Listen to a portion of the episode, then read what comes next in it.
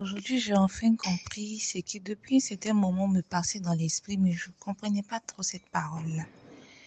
Et je en train de regarder le corps des petits sur euh, Moïse, et là, j'ai compris que très souvent, euh, comme toujours, plutôt, Dieu, nous prévient avant de faire toute chose. Si tu regardes dans le livre de Genève, Dieu a, créé tout ce que dont l'homme pourrait avoir besoin avant de créer l'homme. Et lorsqu'il a fait, il a demandé à l'homme de pouvoir en prendre soin. Et quand on arrive dans le livre d'Exode, avant de partir délivrer le peuple d'Israël, Dieu a révélé à Moïse son plan. Il a dit, voilà ce qui va se passer. Tu iras chez, Pharaon. Pharaon fera cela. Ainsi de suite, je vais apporter telle plaie. Ainsi de suite, je vais faire ceci. Ainsi de suite, je vais faire cela. Jusqu'à la fin, je vais faire quelque chose de tellement terrible qui va faire mal même à la maison de Pharaon tout entier et qui va permettre à ce que on ne puisse plus entendre parler de Pharaon sur la tête parce que je vais les supprimer de la surface de la terre. Et malgré tout, Lorsque Moïse s'est présenté devant euh, Pharaon et que Pharaon a fait doubler les peines de, de, du peuple d'Israël. Lorsque le peuple est revenu devant Moïse, ah Dieu t'a emmené pour nous faire perdre. Moïse s'est encore retourné vers Dieu pour lui dire, regarde, tu m'as emmené ici et voilà que des gens sont en train de souffrir encore, sont en train de souffrir encore. Mais pourtant, Dieu lui avait déjà dit ce qui allait se passer. Et Dieu l'a fortifié et, lui a dit de partir encore devant, Pharaon et ainsi de suite et ainsi de suite.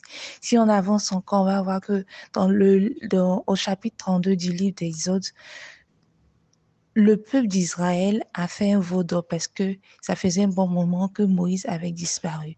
Mais si on regarde bien au son chapitre 20, Dieu avait déjà dit à Israël, je suis le Dieu qui t'a fait sortir du, peuple d'Égypte. Je suis celui-là même qui t'a fait sortir du peuple d'Égypte. Et je ne veux point que tu fasses une image taillée. Je veux point que tu adores un autre Dieu devant ma face. Et qu'est-ce que le peuple d'Israël a fait? C'était comme si au chapitre 20, Dieu avait déjà averti le peuple d'Israël de ce qui pouvait pourrait arriver. Et voilà qu'au chapitre 32, ce que Dieu avait averti qui pourrait arriver est arrivé. Le peuple d'Israël a fait une image pour représenter Dieu et il a même dit, c'est celui-là qui nous a fait sortir du peuple d'Israël. La Bible dit, Dieu parle tantôt d'une manière et tantôt d'une autre. Et c'est l'homme qui n'y prend pas garde. Je te prie de prendre garde à tout ce qui se passe dans ta vie, tous les différents signes que tu peux avoir, par tes rêves, par les paroles, par tout ce que les gens peuvent te reprocher, par tout ce que les gens peuvent te dire, par tous les compliments qu'on peut te donner. Je te prie de faire très attention à toutes les paroles que tu reçois dans ton environnement, dans ton quotidien, que tu reçois par divers, qui te passent par l'esprit. Je te prie que tu puisses faire très attention. Parce que très souvent, Dieu est en train de te prévenir soit de quelque chose, Dieu est en train de, te, fortifier soit de quelque chose, Dieu est en train de te préparer à l'avance pour quelque chose qui pourrait arriver dans, dans le futur. Sois ami, sois toujours prêt dans la prière, afin que, comme, parce que Aaron était parti se présenter devant Dieu et Dieu avait fait de sa famille des sacrificateurs il était parti se présenter devant Dieu. Mais pourtant, lorsque le peuple d'Israël est venu à lui pour lui dire que nous voulons que tu nous fasses un veau d'or, c'était comme s'il avait oublié là qu'il était, qu'un jour il s'est présenté, il était dans la présence de Dieu. Il y a des choses qui nous oppressent tellement, qui font que parfois nous oublions qu'un jour nous avons été nous également dans la présence de Dieu. Nous avons tourné notre face vers Dieu. Dieu a agi puissamment pour nous. Nous avons été témoins de sa grâce.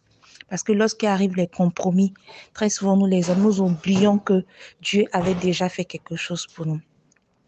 En ce jour de la fête des mères, je te souhaite euh, une joyeuse fête de mère à toi, à ta maman et à toutes tes sœurs, à tout le monde dans ton quotidien, toutes les femmes qui sont dans ton entourage et que Dieu se souvienne, de nous dans son amour et qui permette à ce que nos oreilles puisse être attentif à sa parole et qui permette à ce que nous puissions être pleinement imprégnés de sa parole et que nos cœurs puissent être comme une éponge afin de pouvoir, afin de pouvoir aspirer, afin de pouvoir être remplis de la parole de Dieu, mais remplis de la parole de Dieu et agir selon cette parole, être marcher selon cette parole, être dominé par cette parole, être, être, être, être pleinement dans sa parole. Parce que la Bible dit, les véritables adorateurs, c'est ceux qui l'adoreront en esprit, mais également en vérité. Sois béni. Excellente journée.